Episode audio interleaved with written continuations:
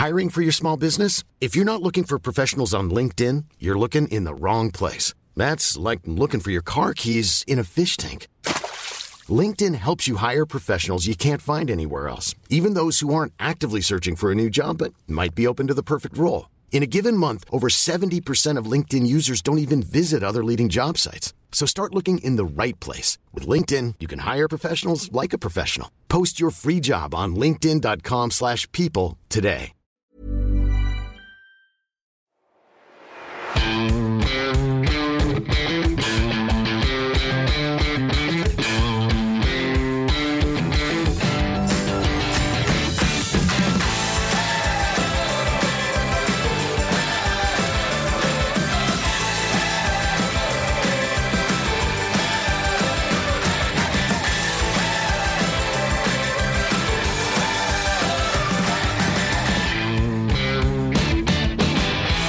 Moin Moin und herzlich willkommen zu einer neuen Folge des Finanzrocker Podcasts. Mein Name ist Dani Kort und ich habe heute Margarete Honisch zu Gast und sie betreibt den Blog Fortuna Lista und hat vor kurzem das Buch Easy Money geschrieben, das über den renommierten Pieper Verlag veröffentlicht wurde und innerhalb von nur anderthalb Wochen wurde fast die gesamte erste Auflage dort verkauft. Das zeigt, dass das Buch ein wirklicher Erfolg ist und äh, ich habe es ja selbst auch gelesen mittlerweile und bin auch der Meinung, dass das Buch absolut lesenswert ist, sich natürlich in erster Linie auch an Anfängerinnen und Anfänger richtet, aber unabhängig davon einfach lesenswert ist und Margarete hat wirklich eine tolle Schreibe, die auch hervorsticht. Also das ist jetzt kein langweiliges Blabla, sondern es ist sehr lebendig mit eigenen Beispielen und das hat mir sehr, sehr gut gefallen.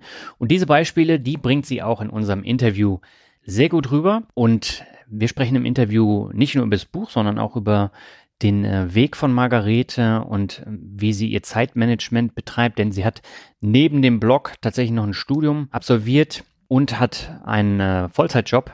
Und da erzählt sie ein bisschen was darüber. Dann das Thema, wie lege ich eigentlich meine kurzfristigen und langfristigen Ziele fest? Wie gehe ich bei Gehaltsverhandlungen vor?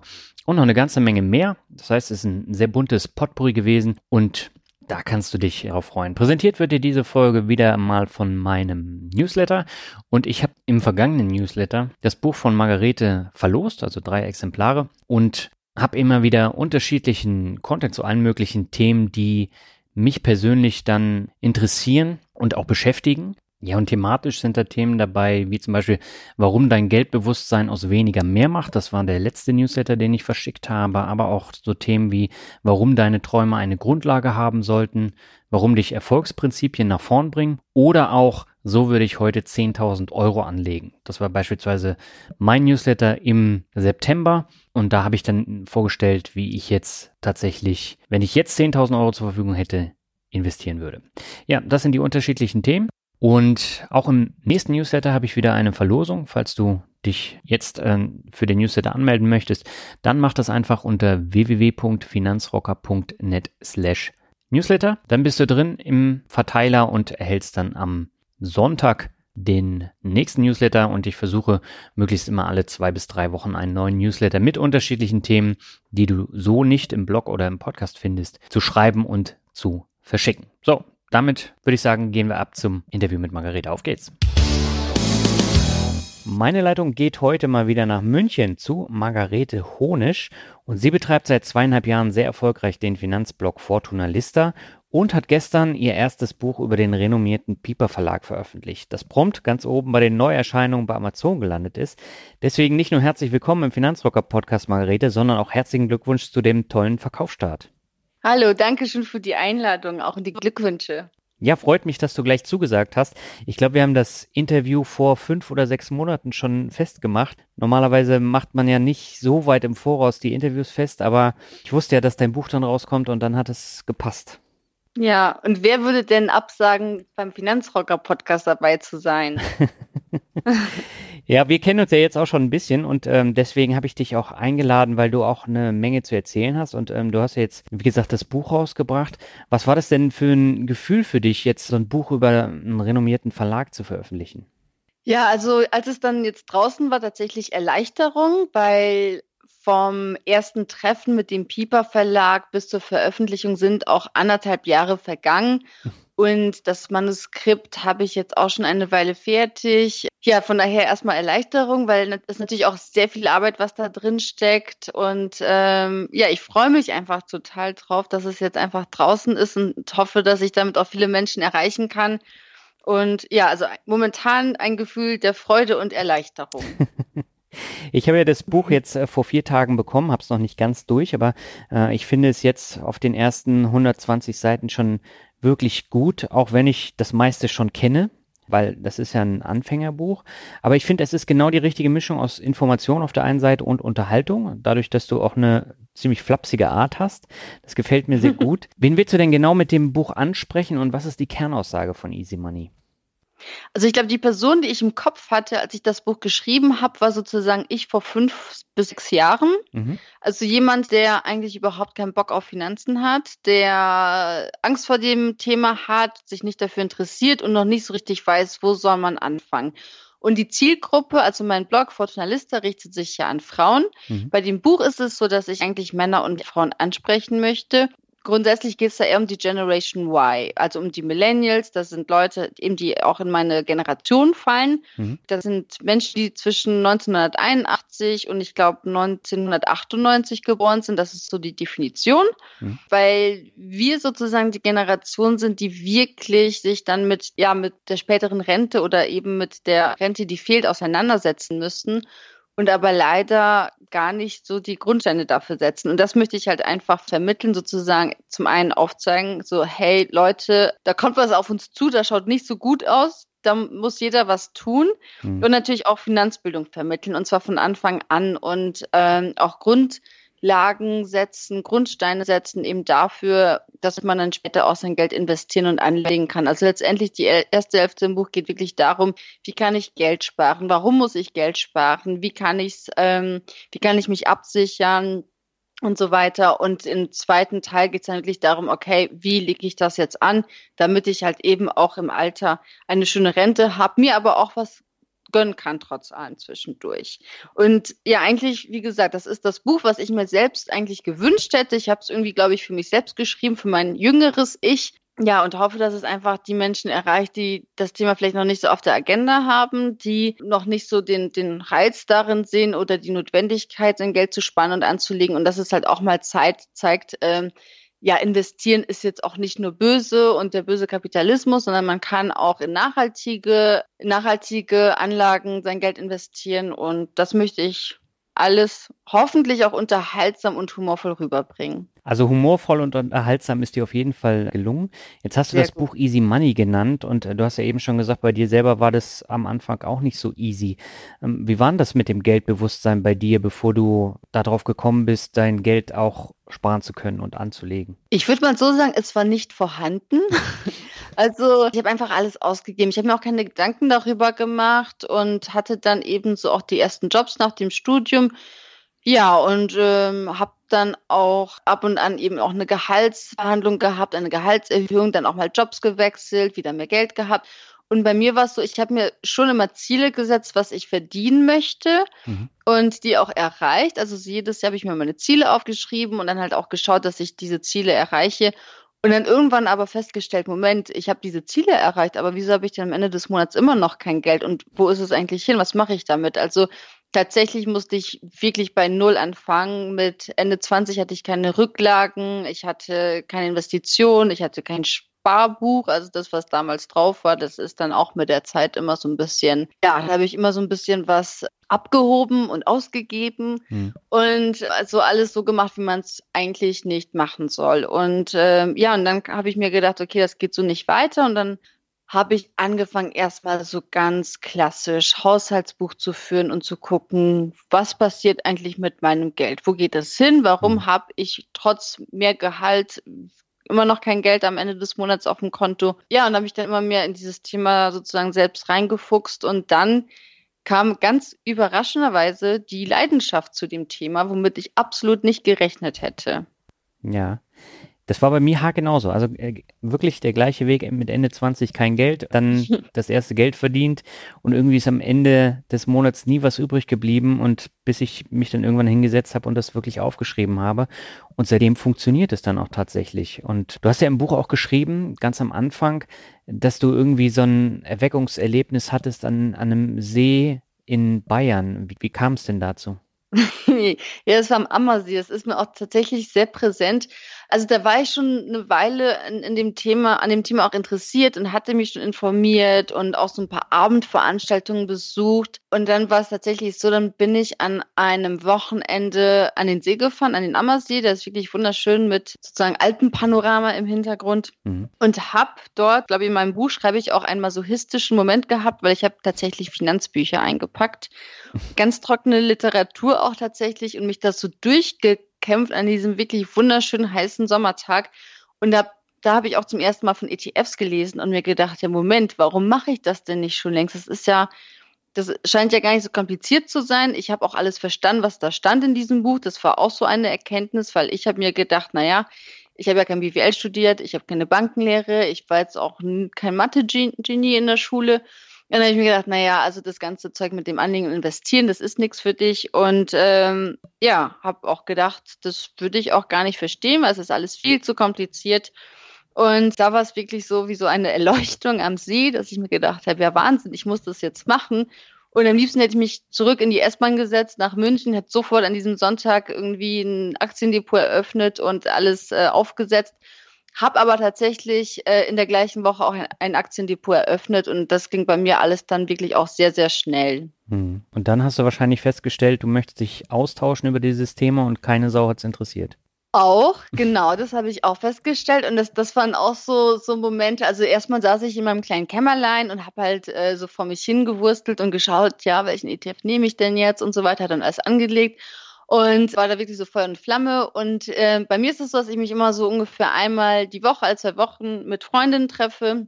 Und dann sitzen wir immer abends irgendwo in einem Restaurant, trinken ein Bierchen oder ein Weinchen und tauschen uns halt über alles aus, was es halt so mhm. auszutauschen gibt, was über die Woche so passiert ist. Also über einen Job, über, keine Ahnung, Beziehungsprobleme, was auch immer, worüber Frauen halt immer so sprechen gerne oder auch worüber man im Freundeskreis spricht. Und dann habe ich mir irgendwann gedacht, okay, jetzt will ich mal wissen, was machen denn die anderen eigentlich? Vielleicht haben die alle schon die Altersvorsorge fertig, haben irgendwie tausende ETF-Sparpläne und haben ein fettes Aktiendepot und ich habe davon noch nichts mitbekommen. Und dann habe ich dann tatsächlich abends dann nach, nach äh, dem einen oder anderen Gläschen Wein gefragt, sagt man, was macht ihr eigentlich so mit eurem Geld? Legt ihr das an? Spart ihr was? Was, was macht ihr? Und es herrschte Ruhe am Tisch. Also sie haben mich wirklich angeschaut mit großen Augen und das war so, äh, wie willst du jetzt, worüber willst du jetzt reden? Willst du jetzt über Geld reden? Und ich habe mir gedacht, naja, wir haben uns gerade irgendwie über Verdauungsprobleme unterhalten, dann können wir doch wohl über Geld reden. also es war wirklich, es, es, es war unglaublich und es war auch, das auch einer der Momente, die ich noch sehr, sehr gut ähm, vor meinen Augen habe. Ja, und dann haben die erstmal geschluckt und dann habe ich dann angefangen zu erzählen, naja, ich habe hier von diesen ETFs gelesen, Aktiendepot und Rentenlücke und wir müssen ja alle was tun und jetzt habe ich das und das gemacht und was macht ihr denn so? Und dann so wie Aktien, ETS, was ist denn mit dir los? Und ja, und das war dann so der, der, ähm, der Abend, der aber tatsächlich so den Stein ins Rollen gebracht hat, weil ich auch nicht locker gelassen habe, weil ich dann immer weiter nachgehackt habe und auch immer erzählt habe, was ich denn mache oder was ich Neues gelesen habe, was ich Neues erfahren habe, welche Erfahrungen ich gemacht habe. Und irgendwann hat es sich ähm, nach und nach Klick gemacht und ähm, mittlerweile ist es in meinem Freundeskreis total normal, dass wir uns über Geld austauschen. Mhm. Und ich finde das super, weil ich glaube, nur so kann man auch voneinander lernen und äh, kriegt Neues mit, kann sich gegenseitig motivieren. Und ja, also ich finde das echt ganz toll. Aber ähm, der Weg dahin war ein langer. Und wie kam es dann zur Gründung deines Blogs? Ja, das war tatsächlich so, dass jetzt zweieinhalb Jahre her. Ähm, das, also ich habe den Gedanken, glaube ich, so ein halbes Jahr oder über ein halbes Jahr mit mir so rumgetragen, so, ach, so ein Finanzblog wäre eigentlich ganz cool. Und dann habe ich mir aber auch gedacht, so komm schon, wer braucht denn noch einen Blog? Es gibt so viele gute Blogs und liest, lesen überhaupt die Leute noch Blogs? Ich muss auch ganz ehrlich sagen, bevor ich selbst angefangen habe äh, mit meinem Blog, ich hab, bin auch keine so klassische Blogger, Blogleserin. Also ich habe davor auch keine Blogs gelesen. Mhm. Und ähm, ja, dann habe ich mir gedacht, so, ach komm, das, das, das interessiert doch keiner, das liest doch keiner. Und dann hat mir dieser Gedanke aber echt keine Ruhe gelassen. Und ich glaube, so nach einem halben Jahr habe ich mich dann getraut, so das erste Mal meinem Freund gegenüber das Thema zu erwähnen, so beim Abendessen, so sag mal, was hältst du denn von der Idee, wenn ich so ein Finanzblog gründe. Und ich habe gedacht, der wird mich gleich auslachen oder so und sagen, ja, so ein, so ein, so ein Schwachsinn und was willst du damit? Und der war aber total Feuer und Flamme und meinte, ja, super, ein tolles Thema, voll wichtig, mach das. Und äh, dann habe ich mir gedacht, okay, wenn er es gut findet, dann finden es vielleicht auch noch ein, zwei andere Leute gut. Und ähm, ja, und dann habe ich mich äh, über Ostern war das, glaube ich, mal ähm, sozusagen weggesperrt und mir überlegt, wie will ich das denn alles machen, wie will ich das aufziehen, wie soll er heißen. Also den, der Name, das war auch ein, ein langer Prozess. Und auch, was für Themen will ich da besprechen. Und als ich dann alles hatte, habe ich losgelegt und mir auch vorgenommen, also ich komme auch aus dem Online-Bereich, ich hab, war damals Online-Redakteurin, arbeite immer noch im Online-Bereich in einer anderen Position. Also ich weiß, dass auch von heute auf morgen sozusagen nicht auf einmal irgendwie 10.000 Menschen auf eine Seite gehen und sich mhm. denken, super, darauf habe ich mein ganzes Leben lang gewartet. Und es war mir schon klar, dass das ein bisschen ähm, Zeit braucht und ich habe mir vorgenommen, ein Jahr lang ziehe ich das durch, egal wie wenig Leute den Blog lesen, auch wenn das nur irgendwie drei im Monat sind, dann schreibe ich für diese drei Leute den Blog. Ja. Aber ein Jahr Jahr schaue ich einfach und warte ab, was passiert. Und ja, und es ging dann aber doch alles schneller als gedacht, dass dann mehr Leute darauf aufmerksam wurden und ich auch positives Feedback bekommen habe. Und nicht mal ein Jahr später war es dann auch tatsächlich so, dass ihm dann der Piper Verlag auf mich zukam und gesagt hat, so hey, wir finden irgendwie deine Texte super, wir mögen deinen Schreibstil, was hältst du davon, ein Buch zu schreiben? Und dann habe ich mir gedacht, okay, dann sage ich natürlich nicht nein. Mhm. Aber du hast ja nicht nur diese Buchveröffentlichung jetzt erlebt, ähm, sondern du hast auch einen Online-Kurs gemacht, der auch sehr, sehr hochwertig aussieht. Du hast den zweiten Platz beim Finanzblog Award gemacht. Hättest du gedacht, dass du so viel erreichen würdest, als du deinen Blog Fortuna Lista vor zweieinhalb Jahren gegründet hast? Also um ganz ehrlich zu sein, niemals. Also wirklich nicht. Ich habe mir gedacht, ich schreibe da halt eben meine Texte so vor mich hin, weil ich schreibe auch gerne, mir macht das wirklich Spaß. Und ich hoffe, es kommt auch in, in den Texten durch, dass, dass ich da wirklich Freude auch dran habe. Ich habe mir halt einfach gedacht, ich schreibe da die Texte, weil es ist ein wichtiges Thema. Mir macht Spaß, diese Inhalte zu produzieren.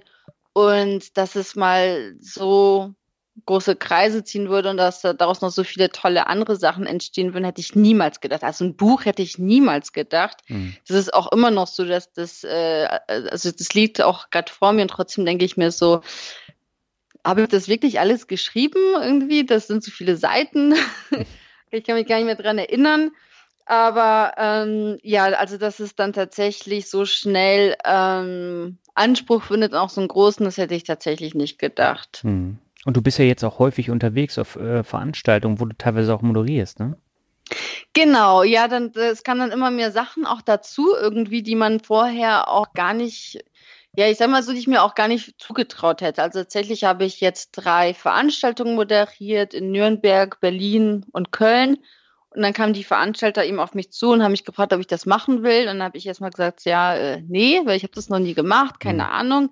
Habe auch noch nie drüber nachgedacht, sowas zu machen. Und dann haben die gesagt, ja, komm, aber wir trauen dir das zu, wir glauben, du machst das ganz gut. Und dann habe ich mir gedacht, ja, warum nicht mal ausprobieren? Und ähm, ja, bei der ersten Veranstaltung war ich noch ein bisschen nervös, bei der zweiten hatte ich dann aber schon mehr Spaß als Nervosität bei der Sache tatsächlich. Also, das finde ich eigentlich auch ganz schön, auch dass mit dem Blog so neue, ja, sich neue Türen geöffnet haben und einfach, ich probiere auch gern Sachen aus, auch Sachen, die ich vorher noch nicht gemacht habe und ähm, ja, und dass man dazu da, dadurch die Chance bekommt, auch ähm, Neues auszuprobieren, einfach mal zu gucken, was macht mir Spaß, was liegt mir, was vielleicht auch nicht.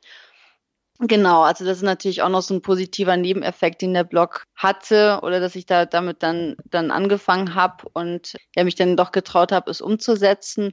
Und natürlich auch viele Events, man lernt, also ich so viele tolle Leute, die ich auch in den letzten zwei Jahren kennengelernt habe. Mhm. Und ja, es ist echt schön. Hm. Humankapital hast du ja eben schon angesprochen. Das ist ja für mich auch ein ganz, ganz wichtiger Punkt, den ich immer wieder im Podcast auch betone. Du hast in den letzten Jahren ja nicht nur jetzt als Moderatorin, als Buchautorin an dir gearbeitet, sondern du hast ja auch darüber hinaus in dein Humankapital investiert. Denn du hast neben deinem Vollzeitjob ein Studium absolviert, Fortuna Lista gestartet und zwischendurch auch noch den Job gewechselt. Wie hast du das denn alles unter einen Hut bekommen? Ohne Privatleben oder ging das auch noch? Doch, das, das, das steht sogar an, an oberster Stelle. Mhm. Ja, ich weiß nicht, es kam halt immer so, immer mehr Sachen hinzu. Tatsächlich, die Idee mit dem Studium hatte ich im Urlaub. Das ist natürlich so, man, man liegt da irgendwo am Strand, liest ein Buch, hat den ganzen Tag Zeit und dann denkt man sich, ach ja, warum nicht noch ein Studium nebenbei machen? Und dann macht man es und äh, denkt sich, ja, ja, irgendwie hat man dann doch weniger Zeit als im Urlaub, wenn man, wenn dann die Idee kam. Mhm. Aber letztendlich, äh, also auch das bereue ich nicht. Und ja, ich glaube, wichtig ist tatsächlich oder am wichtigsten ist bei so etwas das Umfeld. Also da, da muss man halt einfach schauen, dass das Umfeld stimmt, dass eben ja der, der Partner, die Partnerin einen auch unterstützen und Verständnis haben. Ich glaube, wenn das nicht möglich wäre, weil ich mich dann noch irgendwie damit beschäftigen müsste, jemanden sozusagen bei Laune zu halten oder ruhig zu halten oder so, dann wäre das vielleicht schwieriger. Mhm. Also dass man da eben jemanden hat, der, der tolerant ist und Verständnis hat an, an der Seite. Ich glaube, das ist wichtig. Und dann muss ich sagen, dass ich einen unglaublichen Support auch ähm, erlebt habe von meiner Familie, von meinen Freunden, aber auch von Arbeitskollegen und dem Arbeitgeber, also auch dem, dem meinem ehemaligen Arbeitgeber. Und das muss ich schon sagen, dass da auch jeder mich dann auch wirklich sehr unterstützt hat und auch ja sich auch oft mit mir gefreut hat, wenn es ähm, neue Erfolge gab oder so. Und ich glaube, damit steht und fällt alles, dass das Umfeld, Umfeld halt einfach da ist und einen stärkt. Hm. Und dann natürlich auch, was man selbst machen kann, ist, dass man natürlich, man muss schon ein bisschen planen und ähm, auch Struktur eben in den Alltag reinbringen. Das ist aber auch so etwas, was ich erst dadurch gelernt habe. Ich glaube, vorher war ich da auch ein bisschen chaotischer. Und ähm, jetzt habe ich sozusagen gelernt, auch dadurch Prioritäten zu setzen, dass ich eben nicht so wie früher einfach mit dem loslege, worauf ich jetzt Bock habe und sage, so, jetzt will ich einen Artikel schreiben, das mache ich jetzt, sondern dass ich mir denke, okay, also eigentlich stehen die und die Sachen noch an und morgen musst, musst du eine Hausarbeit abgeben oder so, ähm, dass man das erst macht und wenn das gemacht ist, äh, die Sachen, die wirklich eine Deadline haben, dass man sich dann an die anderen Dinge setzt, die vielleicht mehr Spaß machen, aber halt einfach noch mehr Zeit brauchen. Genau, also da, da gehört eben auch diese Struktur dazu. Und was ich auch glaube, ganz, ganz wichtig ist, ist, dass man auch genug Pausen und genug Erholung dann auch wirklich integriert. Also mhm. da bin ich auch am Wochenende oft, äh, dass ich in München wohne, ich muss mich ja nur für eine Stunde in den Zug setzen, dann bin ich schon irgendwo an einem schönen See oder in den Bergen und kann halt einfach den ganzen Tag wandern und abends wieder zurückfahren und habe dann echt so einen Kurzurlaub. Mhm. Und ich glaube, das ist auch wichtig. Hm. Du hast am Anfang äh, ja gesagt, dass du auch ähm, am Anfang des Jahres Ziele festlegst, dass du mehr verdienen möchtest beispielsweise. Jetzt hast du in den letzten Jahren komprimiert ganz, ganz viel erreicht und äh, damit einher geht natürlich dann auch ein steigendes Einkommen. Du hast gesagt, du konntest mit Geld anfangs nicht so gut umgehen. Hat sich das denn geändert? Setzt du dir da auch neue Ziele? Ja, also ich setze mir schon immer wieder Ziele, die ich erreichen möchte. Also mein Umgang mit Geld hat sich natürlich stark verändert. Also gerade was, sage ich mal, den, den täglichen Konsum betrifft. Dann ist es aber auch so, dass viele Sachen, glaube ich, vielleicht kennst du das ja auch, dass viele Sachen auch so automatisch kommen, wenn man sich mit dem Thema befasst. Ja.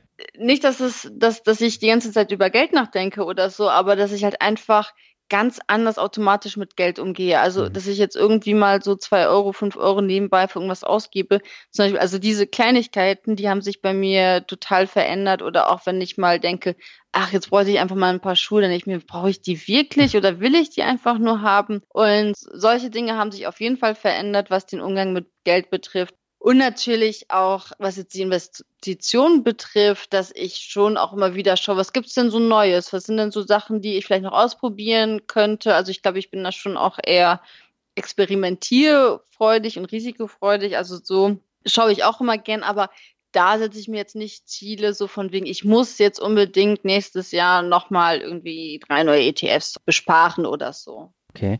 Gibt es denn so ein konkretes Ziel, das du für die Altersvorsorge hast? Mm, also, um ehrlich zu sein, so, wenn du mich fragst, wirklich nach, nach einem Ziel nach, bei der Altersvorsorge, dann ist es einfach würdevoll und sorgenfrei im Alter leben zu können, weil ich glaube, dass das nicht selbstverständlich ist. Mhm. Also ich kriege das schon sehr viel mit. Ähm, meine Schwester, die leitet ähm, ein Altenheim und da kriege ich halt eben auch vieles mit und das ist schon etwas, was mich ja auch bedrückt, weil ich glaube, Altersarmut, das ist etwas, das sieht man nicht. Also man sieht halt manchmal irgendwie alte Menschen, wie sie, äh, wie sie dann ihre Pfandflaschen einsammeln, was ich ganz, ganz schlimm finde, hm. dass sie das auch machen müssen. Also man muss sich halt mal überlegen, dass da wirklich halt so ein, so ein, so ein alter Mensch, der sein ganzes Leben lang gearbeitet hat, irgendwie stinkende Bierflaschen aus Mülleimer ziehen muss und das halt in einem der reichsten Länder. Hm. Und das ist schon etwas, was äh, ich glaube, viele noch unterschätzen, dass halt einfach, äh, dass man im Alter noch würdevoll leben kann und auch sorgenfrei leben kann, wozu natürlich auch äh, Geldsorgen gehören, die, die nicht sein sollten. Also, dass es das halt einfach nicht gibt, sondern man wirklich dann entspannt sein Leben genießen kann. Hm. Ist es in München denn schlimmer als anderswo, weil München ja halt auch extrem teuer ist? Ne? Also eine Miete für eine kleine Wohnung ist ja schon horrend hoch und da kann man sich natürlich die Frage stellen, wenn ich jetzt in 20, 30 Jahren nur noch so eine Mickerrente bekomme, kann ich mir überhaupt eine Wohnung in München leisten? Mhm. Ja, also ob das jetzt in München schlimmer ist als anderswo, Weiß ich nicht. Es ist, was wohl so ein Phänomen ist, ist, dass es viele ältere Menschen gibt, die in Wohnungen leben, die eigentlich viel zu groß sind für die, mhm. die aber nicht in eine kleinere Wohnung umziehen können, obwohl sie gern würden. Aber die kleinere Wohnung, die besser zu ihrem Lebensstil oder zu dem, was sie benötigen, passt, ist teurer als die Dreizimmerwohnung, in der sie schon lange leben. Also das ist halt total das, das wirklich Skurrile und Absurde an München, mhm. dass eben viele ältere Menschen in viel zu großen Wohnungen leben, was natürlich auch nicht so schön ist, wenn man den ganzen Tag alleine ist, dann ist man in so einer riesen Wohnung. Aber ob das jetzt in München schlimmer ist als anderswo, das weiß ich nicht. Also in München gibt es auch einen, einen Verein, Lichtblick nennt, nennt sich der, den jetzt glaube ich noch in Münster auch. Und der kümmert sich zum Beispiel auch um Menschen, die eben von Altersarmut betroffen sind und schaut, was sie brauchen. Also zum Beispiel Menschen, die halt eben äh, nicht einkaufen gehen können, denn nicht genügend Geld haben für Lebensmittel, für Medikamente, für lebensnotwendige Sachen. Da kann man auch, äh, ich will jetzt keine Werbung machen, aber da kann man, das ist ein wirklich toller Verein, da kann man auch eben Geld spenden, da kann man Einkaufsgutscheine sozusagen ja, dafür, dafür das Geld spenden, dass Menschen Einkaufsgutscheine bekommen. Hm. Und die schauen zum Beispiel auch, arbeiten mit Altenheim zusammen und schauen, wenn dann das Altenheim sagt, okay, wir haben jetzt hier jemand, der braucht eigentlich ein neues Paar Schuhe, kann es sich nicht leisten, dann ziehen die los, sammeln Geld oder gehen halt an deren, ähm, ja, an, de an deren Finanzmittel und, und kaufen das dann für solche Menschen. Und das finde ich ziemlich wichtig.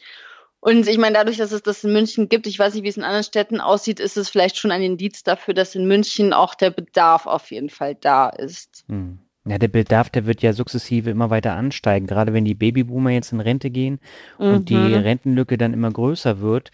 Ähm, da sind solche Vereine natürlich Gold wert, ne? Und da werden dann auch noch mehr äh, nötig sein.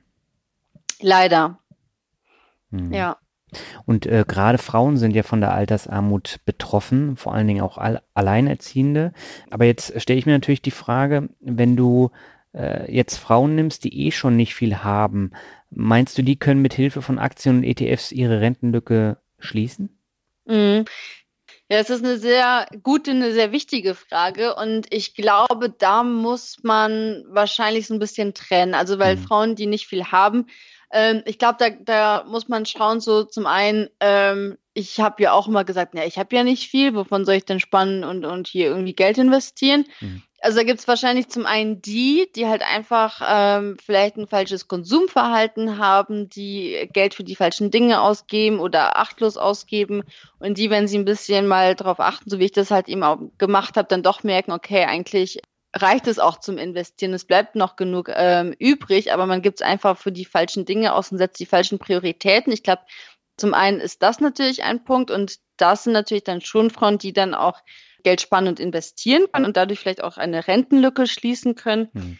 Und auf der anderen Seite gibt es natürlich wirklich diejenigen, die, ja, die, die wirklich kämpfen müssen, um, um sozusagen den Alltag zu bestreiten. Das vielleicht unterschiedliche Gründe auch haben kann, wie du gesagt hast, äh, sei es, dass sie alleinerziehend sind, sei es aber auch, dass sie, ähm, also Frauen gehen ja auch häufiger sozialen Berufen nach, die mhm. leider nicht so vergütet werden, wie sie sollten da gibt es zum Beispiel auch, äh, ich, das habe ich mal in einer Zeitung, glaube ich, gelesen, dass äh, wir ja in einer Gesellschaft leben, passen jetzt auch zu unserem Thema eigentlich. Ähm, wir leben in, einem, in einer Gesellschaft, die Menschen, die sich um Geld kümmern, mehr zahlt als Menschen, die sich um Menschen kümmern. Mhm. Also es ist schon sehr bezeichnend. Und da ist natürlich klar, da ähm, wahrscheinlich kann ich jetzt als Finanzbloggerin habe ich da jetzt nicht die Mittel, dass ich sage, okay, was müssten wir ändern, damit auch diese Menschen irgendwie ähm, eine, eine Altersvorsorge aufbauen können und wirklich auch sich absichern können. Ich glaube, das sind eher ja, politische, gesellschaftliche Veränderungen gefragt. Aber das ist schon etwas, was ich besorgniserregend finde, was ich auch traurig finde und was ich finde wirklich nicht sein muss in, in einem reichen Land wie Deutschland. Ja, da bin ich ganz bei dir. Bekommst du denn viel Feedback von Frauen, die sich vorher noch überhaupt nicht mit Geld beschäftigt haben?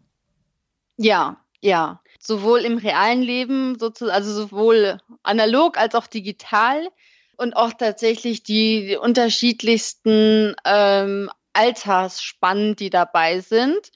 Ähm, also zum einen, mein Blog habe ich geschrieben, als ich angefangen habe, ich habe gesagt, sozusagen für mein jüngeres Ich. Mhm. Aber die Frauen, die mir schreiben, da ist eigentlich altersmäßig wirklich alles dabei von der 18-jährigen Schülerin, die irgendwie gerade Abi macht und sagt, okay, ich will jetzt irgendwie auch mein Geld schon anlegen, was ich super finde, bis aber auch zu 60-jährigen Frau, die sagt so, ja, lohnt sich das denn noch und, und soll ich denn mein Geld noch anlegen und so weiter, ist wirklich ähm, vieles dabei und man muss auch sagen, leider ist das Thema auch noch nicht so bei den Frauen angekommen. Das sehe ich auch vor allem auf den Events, die ich auch in letzter Zeit besucht habe, hm. die eigentlich auch viele davon für Männer und Frauen offen sind, aber dann ist man dann als Frau doch noch die Exotin. Ja, aber es, es ändert sich ja was. Also es gibt ja jetzt diverse Frauenveranstaltungen auch und die finde ich auch wichtig, weil einfach der Austausch unter Frauen ist komplett anders, als wenn ein, zwei oder noch mehr Männer dabei sind. Und ähm, das kann dann schon entscheidend sein, damit sich eine Frau einen Ruck gibt, um, um dann loszulegen, weil sie sind ja dann auch immer gehemmt, Fragen zu stellen, wenn da irgendwelche mhm. Besserwisser im Publikum sitzen. Ja, total.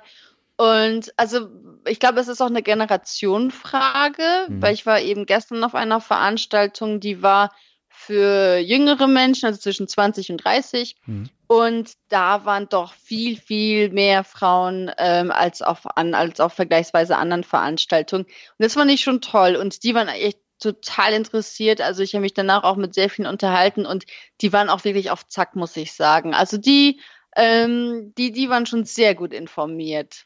Mhm. Das fand ich toll. Also das, das finde ich echt super, weil es ist halt einfach die nächste Generation und die nehmen halt einfach ihr, ihr Geld in die Hand und ähm, ja, sind da, glaube ich, so ein bisschen tougher und selbstbewusster und selbstbestimmter als äh, manche Frauen aus einer älteren Generation. Mhm. Ja, das stelle ich aber auch fest. Und gerade bei den Jüngeren, die sind da ein Stück weit offener. Die sind mhm. eben auch offener, was so Themen angeht wie Online-Banking, ein Online-Depot führen. Viele andere haben da ja großen Respekt.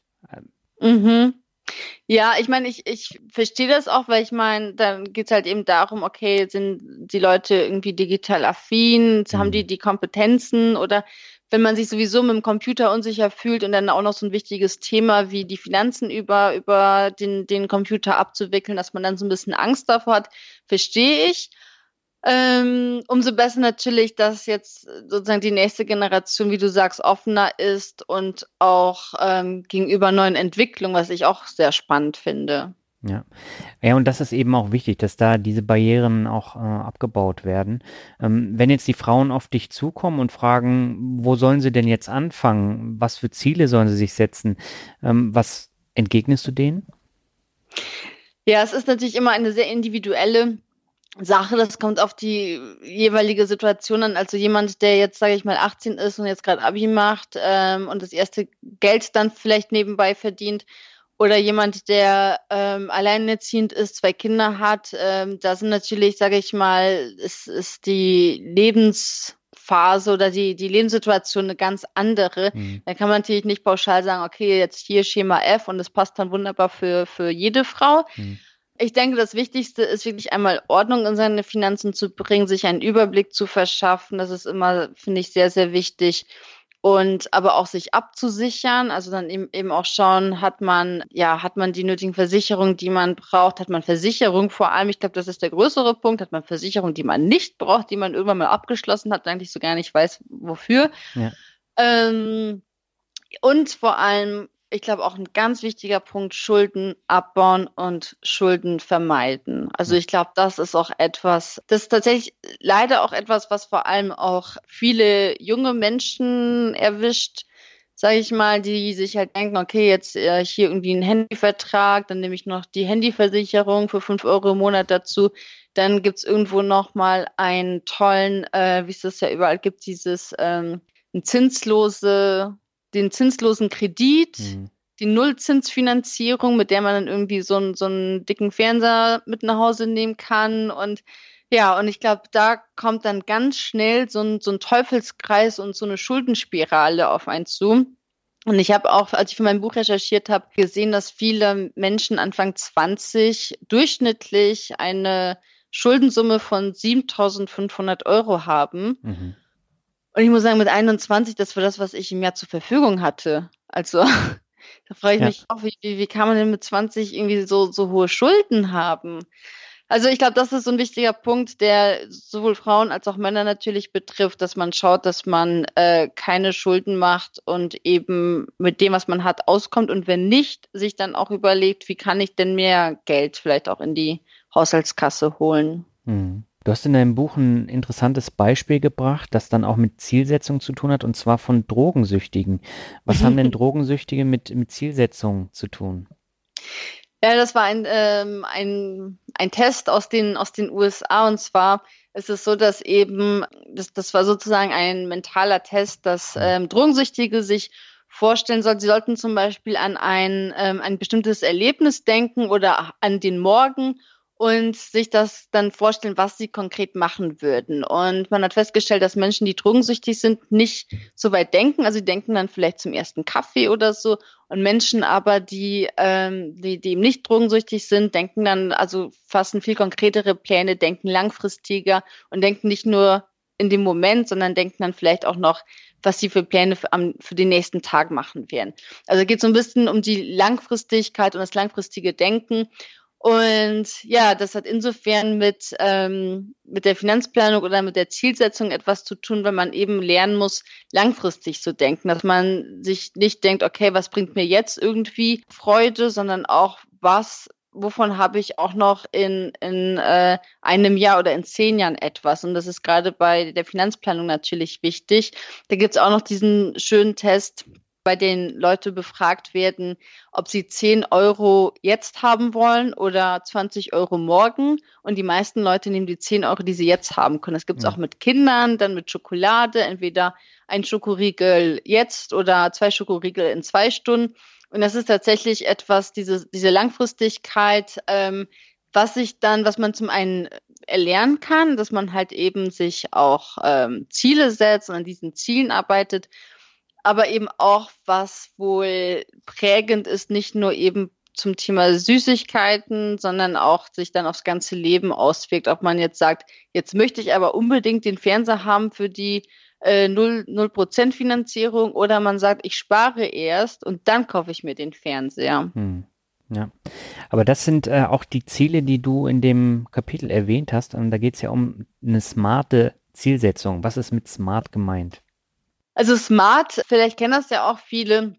Da geht es darum, dass man äh, seine Ziele sozusagen konkreter fasst. Also dass man jetzt nicht sagt, so wie ich das auch früher oft gemacht habe, ja, dann wenn nächsten Monat was übrig bleibt oder so, dann spare ich das, sondern dass man sich wirklich ganz konkret überlegt. Also das S steht für spezifisch. Das heißt, ähm, dass man zum Beispiel überlegt, warum möchte ich mein Geld sparen? Ähm, was ist der Grund auch, wofür ich sparen möchte? Ähm, dass man sich da vielleicht auch was überlegt, zum Beispiel ähm, jetzt mit dem Studium, was ich mache, wenn ich jetzt sage, okay, ich möchte das Studium machen und dafür spare ich jetzt. Mhm. Ähm, dann das P steht für, nee, M, nicht spezifisch smart. Das M steht für messbar, also eben auch der Fehler, den ich gemacht habe. Ja, dann schaue ich einfach, was übrig bleibt und spare etwas, sondern dass ich dann weiß, okay, das Studium kostet jetzt so und so viel Euro. Das heißt, das ist die konkrete Summe, die ich entweder am Ende brauche oder die ich im Monat sparen möchte. Dann mhm. das A steht für, je nachdem, wie man es übersetzt, im Englischen sagt man auf attainable, im, ähm, im Deutschen sagt man attraktiv. Also, dass es auch etwas ist, was mich motiviert, wo ich mir denke, ja, das ist ähm, es lohnt sich dafür, dass ich heute auf etwas verzichte, wenn ich dann dieses Ziel oder diesen Wunsch mir damit erfüllen kann. Eine halt Weltreise halt zum Beispiel. Genau, mhm. zum Beispiel die Weltreise. Und das R steht für realistisch. Auch ganz wichtig, dass man da auch mal ein bisschen schaut, was kann ich denn überhaupt erreichen? Also wenn man jetzt irgendwie 2000 Euro netto verdient und dann am Ende des Jahres, weiß nicht, 10.000 Euro sparen möchte, dann ist das vielleicht ein bisschen, ähm, ja, bis bisschen sehr übermotiviert, weil das heißt, man müsse ungefähr die Hälfte des Einkommens sparen. Also da muss man eben schauen, was ist für mich eine realistische Summe, die ich auch ähm, erreichen kann. Und somit kommen wir eigentlich auch zum letzten Punkt, zum T, terminiert. Also wann kann ich das erreichen? Innerhalb von einem Jahr oder wann möchte ich das erreichen? Möchte ich in einem Jahr die Weltreise machen oder in zwei Jahren? Und genau, dass man einfach eine Deadline sich setzt, weil sonst denkt man sich, naja, dann irgendwann, ach, vielleicht nächstes Jahr, vielleicht in zehn Jahren. Und so wird schon alles so ein bisschen wischiwaschi und am Ende kommt man dann doch nicht an sein Ziel. Mhm. Jetzt hast du aber anfangs auch gesagt, äh, du setzt dir am Anfang jedes Jahres Ziele, zum Beispiel eine Gehaltserhöhung. Ähm, wie gehst du da direkt vor? Also setzt du dich dann hin mit einem Blatt Papier und schreibst dir die Ziele auf, die du umsetzen möchtest, oder wie machst du das?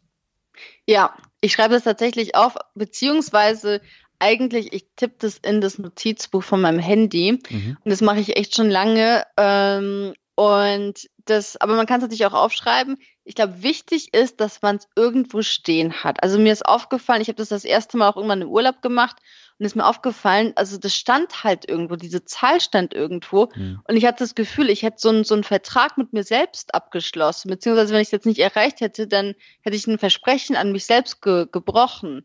Mhm. Und allein zu wissen, es ist irgendwo tatsächlich niedergeschrieben oder, oder hingetippt oder abgespeichert. Ich glaube, das, zumindest ging es mir so, das hat echt vieles verändert, weil ich wusste, es gibt da diesen, ja, dieses Ziel, diesen Satz, diese Definition. Und das hat mir dann schon ähm, extrem geholfen. Also das kann ich wirklich nur empfehlen, dass man das auch wirklich irgendwo hinschreibt gibt dann auch Leute, die gern ähm, die Visualisierung machen, für die das besser funktioniert, also die sich hinsetzen und äh, vielleicht morgens fünf Minuten im Bett und sich vorstellen, wie sie halt ihr Ziel erreichen, wie sie sich dabei fühlen und äh, ja, wie es sich anfühlt, dann eben äh, diese Weltreise zu machen zum Beispiel. Mhm. Und bei anderen funktioniert wiederum auch, dass man einfach mal Bilder sammelt, sich so ein, so ein Visual Board macht oder so ein Moodboard und ja, dann einfach da die Bilder ausschneidet, vielleicht von den Ländern, die man bereisen möchte oder so. Was man aber damit nicht verwechseln sollte, ist sich hinsetzen und meditieren und glauben, nur wenn ich es mir jetzt irgendwie vorstelle, dann passiert das schon irgendwie so. Ja. Noch ein paar Räucherstäbchen rausholen und dann wird es. Ich meine, das ist etwas, das, das ich auch immer wieder beobachte, gerade in Finanzdingen, was, glaube ich, auch gerade immer wieder beliebter wird, sich einfach mal so ein bisschen in schöne Stimmung zu versetzen und sich Geld herbeizuwünschen und dann kommt schon irgendwie der fette Geldkoffer plötzlich, der an der Tür klingelt. Also ich glaube, das funktioniert nicht. Nein. Aber dass man sich so ein bisschen drauf einstimmt und wirklich so, ja, sich, sich auch wirklich drauf konzentriert, ich glaube, das ist wichtig. Ja. Und man sollte die eben nicht an irgendwelche Aktienkursverläufe äh, koppeln, diese Ziele, weil das bringt äh, überhaupt nichts. Ja, absolut. Das ist auch noch ein, ein, ganz wichtiger Punkt. Du hast unter anderem auch so ein paar psychische Fallstricke im Buch aufgeführt und hängen geblieben ist mir zum Beispiel der Ankereffekt, gerade in Bezug auf Gehaltsverhandlungen. Wie sollte mhm. ich denn vorgehen, wenn ich mein Gehalt erhöhen möchte? Ja, also diese psychologischen Abschnitte in meinem Buch, ich muss echt sagen, ich bin so eine, so eine kleine Küchentisch-Hobby-Psychologin, deswegen war es mir wichtig, dass ich das da auch drin habe, weil ich das so spannend finde. Also da geht es ein bisschen um die, um ähm, ja, Wirtschaftspsychologie, Finanzpsychologie tatsächlich. Mhm. Und es ist auch Bestandteil, also dieser ganze Bereich der Wirtschaftspsychologie von meinem Studium. Und es fand ich so toll, diese ganzen Themen. Deswegen habe ich mir gedacht, das muss unbedingt in das Buch mit rein. Und der Ankereffekt, ja, der funktioniert folgendermaßen. Und zwar ähm, ist es so, also da gibt es auch verschiedene Studien und zum Beispiel, ähm, jetzt muss ich mir überlegen, weil es gibt wirklich so viele, welche ich jetzt am besten nennen kann. Also die eine geht zum Beispiel so, dass Menschen ihre die letzten drei Zahlen ihrer Sozialversicherungsnummer auf ein Blatt Papier schreiben sollten. Mhm. Und danach gab es eine Frage, wie hoch der größte Küstenmammutbaum ist. Und man hat festgestellt, je nachdem, wie hoch diese drei letzten Zahlen der Sozialversicherungsnummer waren, desto höher oder niedriger war die Schätzung für diesen Küstenmammutbaum. Mhm. Das heißt, die Leute haben sich an der Zahl, die sie da aufgeschrieben haben, die einfach nur ihre Sozialversicherungsnummer war, orientiert. Und diejenigen, die eine hohe, also die drei hohe Zahlen hatten, haben den, den Baum da teilweise irgendwie auf, ich weiß es gar nicht mehr, auf 400 Meter, 500 Meter geschätzt, das ist ein halber Kilometer. Und diejenigen, die eine niedrige hatten, haben den dann irgendwie auch bei, bei 100 Metern irgendwo eingeordnet. Ich glaube, der hat 112 Meter, also ist schon ein ganz großer Brocken, aber eben auch kein halber Kilometer. Und da hat man eben festgestellt, ähm, auch noch mit vielen anderen ähm, Studien, dass sich Menschen halt an der Zahl, die sie zuerst hören, ähm, orientieren. Mhm. Und bei der Gehaltsverhandlung ist es natürlich so, wenn ich jetzt in eine Gehaltsverhandlung reingehe und, ähm, und dann meinen Vorgesetzten, meine Vorgesetzte sagen lasse, was sie mir denn bieten würden. Meine, wahrscheinlich wollen sie einem am liebsten gar nichts bieten, und, sondern sagen, nee, es passt doch so, alles, wir bleiben bei 0 Prozent. Ähm, wenn ich jetzt aber sage, ja, jetzt, jetzt mach doch mal einen Vorschlag, dann kommt vielleicht sowas wie, ja, komm, drei Prozent kriegst du. So, und dann komme ich aber und überlege mir, ja, ich habe so viel gearbeitet, habe so viele neue Projekte an Land gezogen, neue Kunden an Land gezogen, ich will eigentlich 12 Prozent. Sondern jetzt, wenn jetzt diese drei Prozent auf dem Tisch liegen und im Raum stehen und ich komme jetzt mit meinen 12 Prozent ums Eck, also quasi das Vierfache, hm. wirkt das ja schon ein bisschen dreist. Und deswegen ist es halt wichtig, dass man ähm, zuerst sagt, was man selbst haben möchte. Also, dass man sagt, okay, aus den und den und den Gründen äh, halte ich eine Gehaltserhöhung für 12 Prozent für angemessen. Und dann ist diese Zahl im Raum. Und wenn jetzt aber mein Gegenüber sagt, ja, nee, also das sind aber nur drei Prozent drin, dann wirkt es natürlich extrem wenig, mhm. äh, wenn, wenn ich als erstes aber mein, das gesagt habe, was ich halt verlangen würde. Also das ist halt der Ankereffekt, dass man immer schauen soll, welche Zahl steht im Raum und äh, an der ersten Zahl, die im Raum steht, ähm, ja, wird sich halt orientiert. Ich finde es extrem interessant, weil äh, man hat ja häufig dann auch ähm, ja so ein bisschen Bedenken, da mit so einer hohen Zahl dann gleich reinzugehen. Aber das bezieht sich ja nicht nur auf Gehaltsverhandlungen, sondern auf, auf alles Mögliche. Und von daher ist es wirklich wichtig, dass man sich da vorher Gedanken macht, warum man dann auch so eine hohe Zahl äh, wählt und dann erst in das Gespräch reingeht. Absolut, ja. Also ich glaube, sowas wie ja, ich würde nächstes Jahr nochmal einen schöneren Urlaub machen, dann doch das Fünf-Sterne-Hotel oder ich will eine größere Wohnung haben. Das zieht natürlich nicht. Da muss man sich schon überlegen, ähm, am besten auch Tagebuch führen, also nicht jeden Tag, aber dass man sich vielleicht einmal in der Woche aufschreibt, was lief denn gut, warum lief es gut, genauso aber aufschreibt, was lief denn schlecht, warum lief es mhm. schlecht, weil wenn man dann in der Gehaltsverhandlung sitzt, ähm, also egal, wie lange es her ist, das, was schlecht lief, das wird dann bestimmt besprochen. Bis dann kann sich dann äh, der, der Vorgesetzte oder die Chefin erinnern. Garantiert. Deswegen sollte man sich halt überlegen, okay, warum habe ich das Projekt jetzt vielleicht nicht so erfolgreich abgeschlossen? Lag es an mir? Lag es an anderen Umständen? Ähm, genau, und dem dann natürlich entgegenwirken kann und sagen kann, okay, das habe ich in den Sand gesetzt, aber dafür habe ich irgendwie drei Monate später einen Kunden an Land gezogen, der irgendwie das dreifache Budget reingebracht hat oder so. Hm. Aber generell ist es halt wichtig, dass man dann auch sich das aufschreibt. Also es gibt ja da mittlerweile ganz viele Möglichkeiten, wie man es machen kann. Ähm, ich habe jetzt eine kennengelernt, das ist dieses Sechs-Minuten-Tagebuch, wo man dann tatsächlich in wenigen Minuten am Tag dann ähm, Notizen machen kann welche Erfolge mhm. hat man gefeiert, welche Ziele hat man und dass man so eben dann die Psychologie positiv auch verändern kann. Ah, so, so ein Motivationsbuch ähm, sozusagen, also dass man immer auch, wofür man dankbar ist. Genau. Mhm. Ja. Und sowas finde ich, eigentlich ja. wichtig. Ich mache es jetzt selber nicht, aber ich habe eben auch schon festgestellt, wenn ich mir die Ziele wirklich aufschreibe und ich habe ja auch ein, ähm, ein Buch für meine Aktienkäufe und Verkäufe, einfach um, um das auch mal aufzuschreiben und zu verinnerlichen. Und das hat mir enorm viel äh, gebracht. Das glaube ich. Ja, ich finde, also ich finde auch, wie gesagt, Ziele aufschreiben ist echt super. Auch sowas kann ich mir auch vorstellen. Also auch diese Tagebücher. Ähm, ich finde die auch ganz toll. Die schauen doch meistens mega stylisch und schön aus. Ich muss zugeben, ich habe auch keins und für keins. Ich habe es mal probiert mit dem ähm, 365 Fragen, fünf Jahre. Ich weiß nicht, ob du das kennst. Das ist nee. sehr witzig. Da musst du jeden Tag eine Frage beantworten. Und das kannst du fünf Jahre lang ausfüllen. Also du siehst immer auf einer Seite geht es dann um den 1. Januar, dann steht um die Frage. Und im Jahr eins, Jahr zwei, Jahr drei und so weiter füllst du immer oder beantwortest du halt immer diese, diese Frage. Mhm. Und dann kannst du sehen, im Verlauf der Jahre, wie du dich verändert hast oder wie sich vielleicht deine Einstellung Sachen gegenüber verändert hat. Und das ist ganz toll. Also das sind banale Sachen wie, was hast du heute gegessen, bis hin zu, ja, was ist der Sinn deines Lebens so ungefähr? Mhm. Oder halt wirklich so tiefgründiges. Das ist ganz cool, das habe ich mal angefangen, aber dann habe ich auch, glaube ich, nach zwei Jahren irgendwann aufgehört. Leider. Ja, aber bei dir sieht man eben auch extrem die Entwicklung und das ist ja bei mir genauso. Also du hast irgendwann dann äh, dieses Beschäftigen mit Geld, äh, dann beschäftigst du dich weiter mit dem Mindset des äh, Geldes und wie du dann mit dem Geld auch umgehst. Und das verändert natürlich alles und auch ähm, die Beziehung verändert das ja dann äh, langfristig. Und mhm. das ist natürlich dann auch eine Geschichte, wenn mir das jemand vor fünf Jahren gesagt hätte, ich hätte ihn wirklich ausgelacht, auch mit dem Blog oder Podcast, dass ja. ich da irgendwann mal Erfolg habe. Aber das wird bei dir ja genauso gewesen sein. Ja, ja, total. Also wirklich.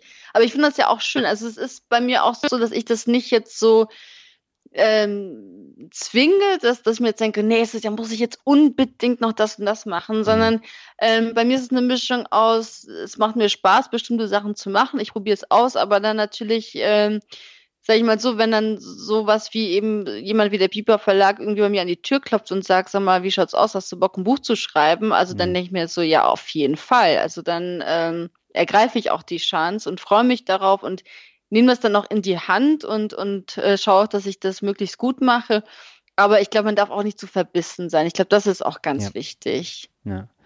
Lass uns doch nochmal drüber sprechen, wie du selber dein Geld anlegst. Ähm, nur in ETFs oder hast du eine ganz andere Asset Allocation? Also angefangen hat das alles natürlich mit ETFs. Wie gesagt, das, das ist das, wovon ich so zum ersten Mal gehört habe, wo ich mir gedacht habe, das klingt so easy, das muss ich auf jeden Fall machen. Ja. Und dann aber natürlich irgendwann, also wie schon gesagt, ich probiere auch gerne Dinge aus. Dann kamen auch Einzelaktien hinzu. Ähm, dann kam auch Kryptowährung hinzu. Also ich habe auch einiges an Kryptowährung tatsächlich, angefangen von Bitcoin über IOTA, Neo, Ethereum, äh, Ripple, was es da halt alles so gibt. Ein bunter Strauß mhm. voller Kryptowährung. Jetzt habe ich vor ein paar Monaten mal zum ersten Mal einen Robo-Advisor auch ausprobiert, beziehungsweise legt da halt eben auch damit mein Geld an in nachhaltige Fonds und ja, möchte auch gern als nächstes mal P2P-Kredite ausprobieren. Aber mhm. da muss ich ganz ehrlich sagen, fehlt mir bis jetzt die Zeit, mich da ein bisschen reinzufuchsen in das Thema. Also ich kenne die Anbieter und es gibt ja mittlerweile so viele. Und ähm, ja, aber das ist so ungefähr. Und natürlich auch Bargeld. Also nicht Bargeld, sondern eben auf dem Tagesgeldkonto mhm. Geld. Das habe ich natürlich auch, aber ansonsten viel ETFs und ja, auch Einzeltitel, die ich interessant finde. Warum Einzeltitel? Ja, es ist dann, glaube ich, so ein bisschen bei mir die, ähm, nicht die Zockermentalität, das wäre übertrieben, aber wenn ich von einem Unternehmen höre, wo ich mir denke, ah, das finde ich jetzt irgendwie interessant, da finde ich irgendwie das Konzept dahinter gut oder so, dann investiere ich auch gern darin. Also zum Beispiel habe ich vor Jahren mal BYD-Aktien gekauft, also der ähm, Elektrofahrzeughersteller aus China. Ja, die habe ich auch. Die hast du auch. Ja, leider. Das ist ein Auf und Ab der Gefühle, oder? Ja, ganz schlimm. und ich habe ja noch so ein, so ein Expertending, nämlich Geely. Und das ist ja auch so ein chinesischer Autohersteller. Und die sind genauso abgesackt. Und äh, das sind, also BYD ist dies Jahr die schlechteste Aktie in meinem Portfolio. Oh. Ja, ja, wobei es geht immer wieder rauf und dann geht es wieder runter. Mhm. Ähm, ich halte es einfach. Also ich, ich finde es interessant und gut, was die machen. Und ähm, wobei jetzt gibt es natürlich schon, gerade auch in Deutschland, ja neuere Entwicklungen. Da wird's, da wird spannend. Ähm, aber ich fand es halt einfach gut. Also ich habe mir auch gedacht, naja, die, äh, der chinesische Markt, der, der wächst, der Mittelstand wächst. Ähm, und China ist ja auch ein Land, was sich äh, vorgenommen hat, auch CO2-Ausstoß stark zu reduzieren und mhm. es, glaube ich, auch ganz gut macht, auf einem guten Weg tatsächlich ist. Und deswegen habe ich mir gedacht, probierst du das mal aus. Aber tatsächlich ist es dann auch immer so etwas, also ich habe meine ETF-Sparpläne, die ich halt ähm, brav jeden Monat bespare und laufen lasse. Und dann habe ich aber immer noch eine Summe, die ich äh, auf mein Aktiendepot überweise. Und wenn ich dann irgendwas finde, wo ich bedenke, das klingt jetzt spannend oder so, dann investiere ich darin. Und mhm. das ist dann so mein Spielgeld nicht. Das Spielgeld ist dann vielleicht eher so das, das Kryptogeld. Aber halt sowas, wo ich mir einfach denke, komm, jetzt kannst du mal ein Risiko eingehen. Also ich bin jetzt 34 Jahre alt, ich habe äh, weder Haus noch Hof noch Kinder. Das heißt, wenn, wenn ich nicht jetzt solche ähm, Entscheidungen und Risiken eingehen kann, wann dann? Ja. Äh, ganz kurz nochmal zu deiner Aussage mit China und dem Mittelstand. Ähm, da solltest du mal in das Hörerinterview reinhören, was ich mit Garvin aus China äh, geführt habe. Der hat nämlich gesagt, gerade die Chinesen, die jetzt ein bisschen mehr Geld haben, die kaufen auf Teufel komm raus keine chinesischen Autos, sondern die kaufen dann westliche Autos. Ob das nun ein Mercedes ist oder ein BMW, ein Audi, was auch immer. Äh, aber die kaufen kein BYD und kein Geely. Mhm. Ja, tatsächlich. Also ich weiß, als ich vor ungefähr einem Jahr in, in Peking war, da habe ich, glaube ich, zwei BYDs gesehen. Da, da hatte ich aber die Aktie schon. Ja, aber so ist es halt mit der Geldanlage. Ne? Also manchmal mhm. hat man dann wirklich so, so, eine Aktie, wo man dann denkt, ja, die sind vom Ansatz super, die Zahlen sehen jetzt nicht schlecht aus und dann äh, mhm. der Kurs ist nach oben gegangen und dann gehst du rein und dann läuft alles schief. Ja, ja, aber ich meine, so, so ist es eben. Und ich glaube, aus Film kann man auch lernen. Ja. Und was ich aber auch ganz toll finde an Thema, also wenn man sich dann mit Aktien beschäftigt und investiert, dass man viele wirtschaftliche Zusammenhänge auch mal ja. besser versteht und auch beobachtet. Man beobachtet das auch ganz anders. Man liest die Zeitungsartikel mit einem anderen Aspekt. Das heißt jetzt nicht, dass ich mich jetzt freue, wenn irgendwo steht, okay, ähm, keine Ahnung, wenn jetzt 2000 Arbeitsplätze gestrichen ist, das finde ich schlimm. Aber eben sowas, okay, wie entwickelt sich ein Land? Was sind jetzt da neue äh, Entwicklungen? Was sind da jetzt äh, neue Trends, die aufkommen. Das finde ich mega spannend. Mhm. Ja, das ist auch mit der Hauptgrund, warum ich nach wie vor noch Börsenmagazine lese, weil die Zusammenhänge da trotzdem rüberkommen. Total. Ja, ich habe aber jetzt da nicht auf die Aktientipps da geachtet, aber so die Zusammenhänge, die erläutert werden oder die Länder, die vorgestellt werden, hm. das finde ich super interessant. Das mache ich genauso. Also ich finde, die Reportagen sind auch echt gut ja. und genau wie du sagst, man versteht dann auch, wie Sachen zusammenhängen, wie, wie neue Trends auch entstehen. Aber das Ganze, ähm, ich schaue mal jetzt in die Glaskugel, wie sich eine Aktie entwickelt, mhm. da, da höre ich auch nicht drauf. Ja. Ich weiß auch nicht mehr, ich glaube, da kannst du auch eine Münze werfen und ist genauso klug. Ja, ja, da bin ich ganz deiner Meinung. Ähm, lass uns ganz kurz nochmal über den riesigen Hype in den letzten Monaten äh, sprechen, denn da gab es die sogenannten fünf Fs, die absolut durch die Decke gegangen sind in den vergangenen zwölf Monaten, nämlich finanzielle Freiheit, Frugalismus und Frauen und Finanzen. Und dank Natascha bzw. Madame Moneypenny ist das Thema Frauen und Finanzen ja sehr, sehr groß geworden. Wie nimmst du denn das Ganze wahr und wie hebst du dich so ein bisschen ab? Mm, also zum einen, ich glaube, dass, dass das Thema Frauen und Finanzen auch so groß ist. Ich meine, das, das ist auch einfach der Zeitgeist. Ja. Es wäre schlimm, wenn es gerade nicht so wäre. Es, wir sind gerade in einer Phase, die sozusagen nochmal eine neue Welle des Feminismus erlebt. Da ist es natürlich auch ein Thema, was, was da nicht fehlen darf.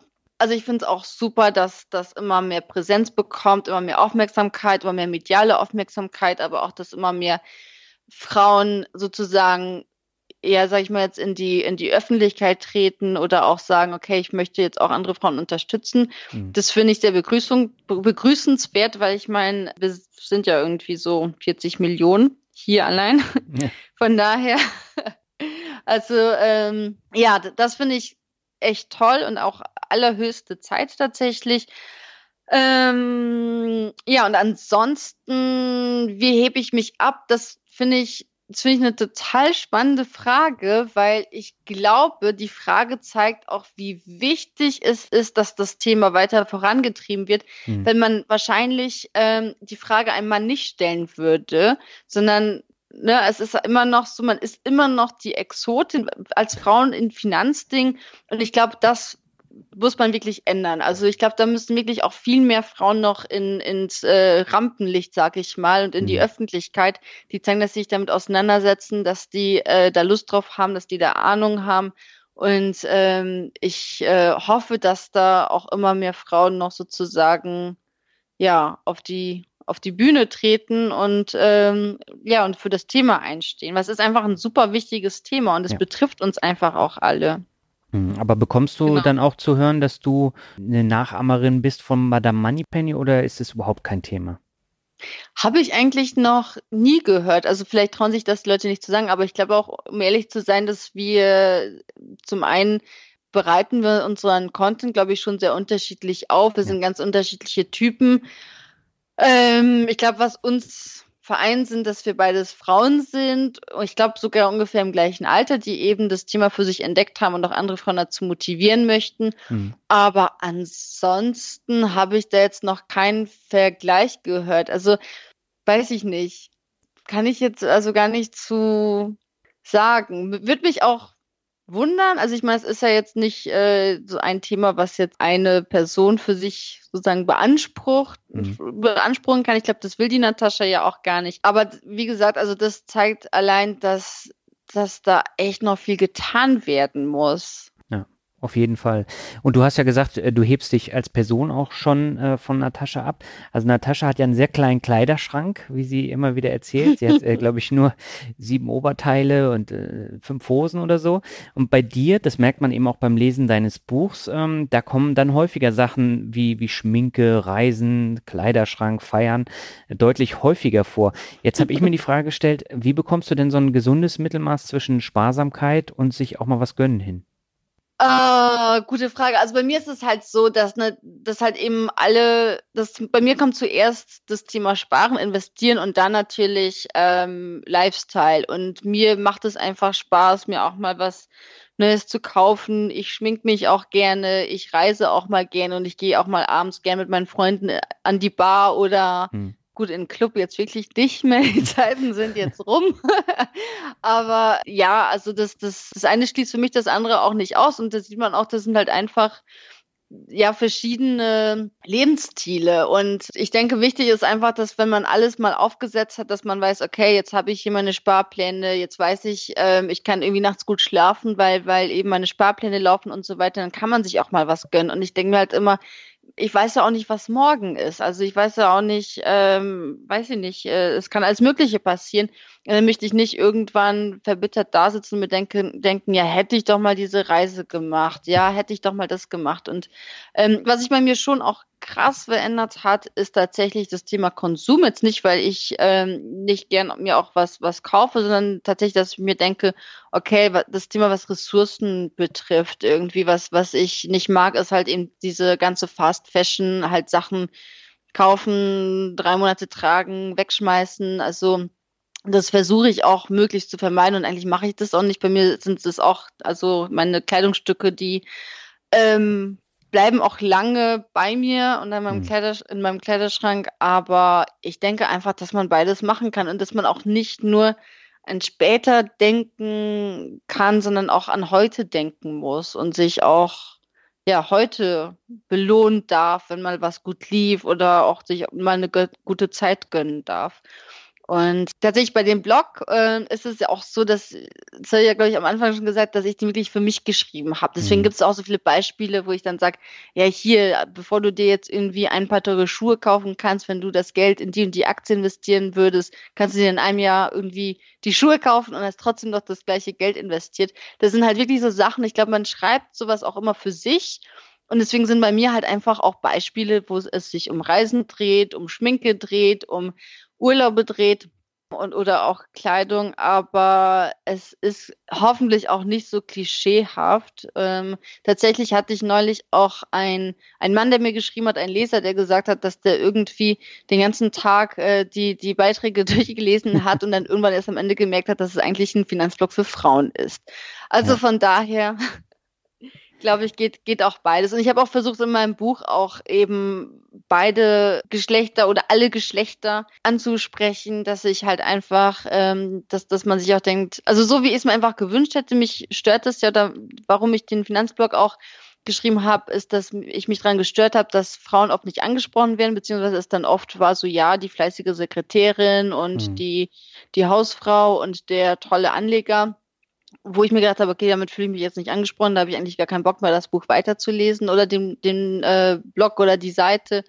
Und ähm, ja, und dann habe ich mir gedacht, jetzt will ich das mal vielleicht auch zeigen, wie man auch einfach neutral Sachen rüberbringen kann oder dass ja. man sagt, jetzt spreche ich irgendwie nur die Männer an. Und es gibt tatsächlich viele Bücher, ähm, wo eben, wo man äh, rausliest, dass da wirklich äh, sozusagen der Mann im Mittelpunkt als, als ja im Publikum ist und das wollte ich eben vermeiden. Hm. Das ist ja auch gut gelungen, wobei die weibliche Seite äh, sieht man hier natürlich und ich habe jetzt auch neue Sachen gelernt. Da bin ich auch sehr froh, dass ich jetzt äh, weiß, dass es sowas gibt wie einen Beauty Blender, einen Buffing Blush, einen Kabuki Pinsel oder sonstiges. Habe ich noch nie vorher gehört. Ja, Tatsächlich war das auch ein Teil der Recherche, aber ich wollte mal aufzeigen, wie, wie verrückt auch so ein bisschen, ähm, ja, wofür man sein Geld einfach alles ausgeben kann. Das war, ja. das ist ja auch so ein bisschen, ich hoffe, das kommt auch durch mit Ironie gemeint. Ja. Ich glaube, Ironie zieht sich auch durch, durch vieles im Buch. Ja, das ist aber auch deine flapsige Art und äh, das macht es ja dann auch wieder besonders. Ja, das, das freut mich. Also ich hoffe, dass dann nicht irgendjemand denkt, oh Gott, jetzt äh, die Margarete, die hat jetzt zu Hause irgendwie zehn verschiedene Pinsel im, im, im Badezimmerschrank.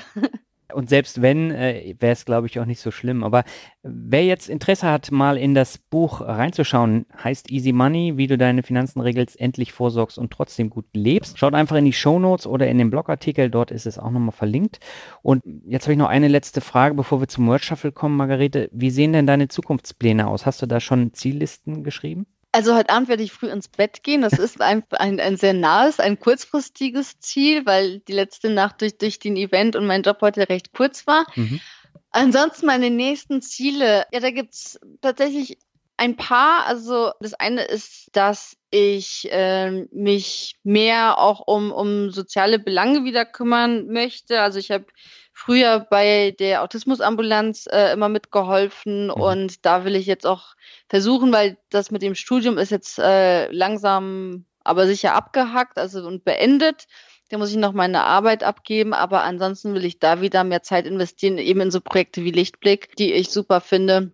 Und ansonsten, was jetzt so den, den Blog betrifft, sind so ein paar Sachen in der Schwebe tatsächlich. Also ich wurde jetzt in letzter Zeit dadurch, dass ich ähm, auch bei tollen Podcasts wie jetzt dem Dein als Gast war angesprochen, ob ich eben selbst einen Podcast machen möchte, da überlege ich noch, ob ich das machen soll, weil auch da ist mein Gedanke genauso wie vor zweieinhalb Jahren beim Blog. Es gibt schon so viele tolle Podcasts, mhm. aber andererseits auch ein spannendes Thema.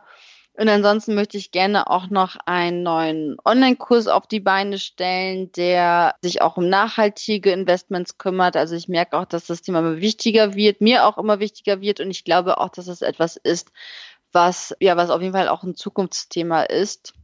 Mhm. Genau, das sind so ganz grob die, die Dinge, die ich ganz interessant finde.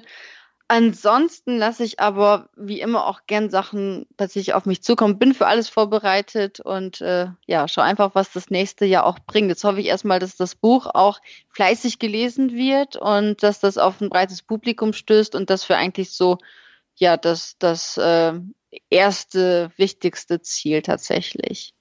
Sehr schön. Ich wünsche dir ganz, ganz viel Erfolg dabei. Und wir gehen Dankeschön. jetzt über zum äh, Word Shuffle. Das heißt, ich nenne dir ein paar Begriffe, du sagst einfach, was dir dazu einfällt. Kann kurz sein oder ein bisschen länger. Und beginnen möchte ich mit Keramikmops. ja, der Keramikmops. Der Keramikmops, der steht in meinem Regal und erinnert mich daran, wie ich früher achtlos Geld ausgegeben habe für wirklich totalen Blödsinn, den kein Mensch braucht. Und äh, der Keramikmops, der, ähm, ja, der schaut mich auch gerade an und äh, ja, ist einfach ein Reminder daran, nicht das Geld achtlos für irgendwelchen Blödsinn auszugeben. Ja, das ist mir auch im Buch sofort hängen geblieben als äh, Warnsignal. Ich glaube, ich muss den mal fotografieren tatsächlich. Weil ich wurde jetzt auch schon ein paar Mal darauf angesprochen. Ich glaube, ich muss den echt mal fotografieren. Vielleicht ist es dann so ein, sowas, was sich dann jeder irgendwie ausdrucken und wohin hängen kann oder ins Portemonnaie das Bild legen kann und sich denken kann, oh Gott, so ein scheußliches Ding. Vielleicht brauche ich auch andere Sachen nicht. Aber da hängt der Schmerz dann nicht dran. Bei so einem Foto. Ja, stimmt. Hm. Stimmt. Kommen wir zum nächsten Begriff. Das ist eins der Buzzwords, äh, finanzielle Freiheit. Ja, für mich ein Ja, ein schwieriges Wort gerade im, im, in der Finanzwelt, weil ich glaube, das ist etwas, worum sich auch viele schwarze Schafe tummeln, weil jeder einem schnell die finanzielle Freiheit versprechen möchte. Und ähm, etwas, was natürlich sehr schön ist für diejenigen, die es erreicht haben, aber ich hoffe, dass diejenigen, die das noch vor sich haben und erreichen möchten, ihr Geld, ihre Zeit und ihr Wissen erstmal in Finanzbildung investieren, bevor sie auf irgendwelche schwarzen Schafe hereinfallen, nur weil sie schnell, ohne viel dafür tun zu müssen, die finanzielle Freiheit erreichen möchten. Ja, also Rente mit 40 ist auch nicht dein Ziel. Nee, wobei das kann man ja auch erreichen, das wäre ja auch, das ist auch schön, ähm, aber mir geht es eher darum, ähm, so von wegen, hier jetzt investier mal einmalig 1000 Euro, dann kriegst du jeden Monat 500 Euro ausgezahlt, lebenslänglich. Solche Sachen, das kriege ich immer mhm. öfter angezeigt bei Facebook, so diese Facebook-Werbeanzeigen, die echt mein, meiner Meinung nach verboten gehören, weil die das einfach nur so ja, nach dem Schneeballsystem funktionieren und eben mit der finanziellen Freiheit locken und sich die Leute denken, ja cool, da muss ich jetzt einmal irgendwie Geld anlegen und dann muss ich nie wieder in meinem Leben arbeiten. Und das sind Sachen, die, ähm, also finanzielle Freiheit ist natürlich etwas Positives, aber wer das erreichen möchte, wer dafür etwas tun möchte, der braucht auf jeden Fall eine, ein gutes Basiswissen, um eben nicht auf solche schwarzen Schafe hereinzufallen. Ausrufezeichen. Ganz wichtige Aussage. Ja, sehe ich genauso. Also bei YouTube, da tummelt sich ganz, ganz viel ähm, von, von diesen Leuten rum und äh, ist ganz furchtbar. Also diese, diese Videos, die, die sind echt nur zum Fremdschämen da. Das ist krass, ja. Und das sind ja meistens Menschen, die dann mit ihren äh, fetten Autos mhm. pausen und in irgendwelchen gemieteten Villen ähm, sind. Und, ähm, und ich finde es ganz schlimm, dass so viele Leute drauf reinfallen und sich denken, ja cool, wenn ich jetzt irgendwie da einmalig Geld einzahle oder irgendein Abo mir besorgt, dann muss ich nichts tun und habe das hab so ein Leben in einem Jahr. Und ich glaube, gerade deswegen ist finanzielle Bildung und Finanzbildung und ein, ein gutes Basiswissen so wichtig. Mhm und das hoffe ich auch eben zu vermitteln, dass man einfach sieht, okay, ähm, also es kommt einem nicht so zugeflogen, also wieder durch Meditation, auch durch einmalig irgendwo ein paar Euro investieren, sondern man muss halt wirklich was dafür tun. Ja, genau. Der nächste Begriff ist Dopamin. Dopamin. Puh, ähm, Dopamin. Ja, da würde ich jetzt einfach mal sagen, Wandern, Achterbahn fahren und ja, Dopamin. Ja, Buchveröffentlichung. Moment, da war ja was. genau, das ist nämlich in einer Zwischenheadline eines Kapitels.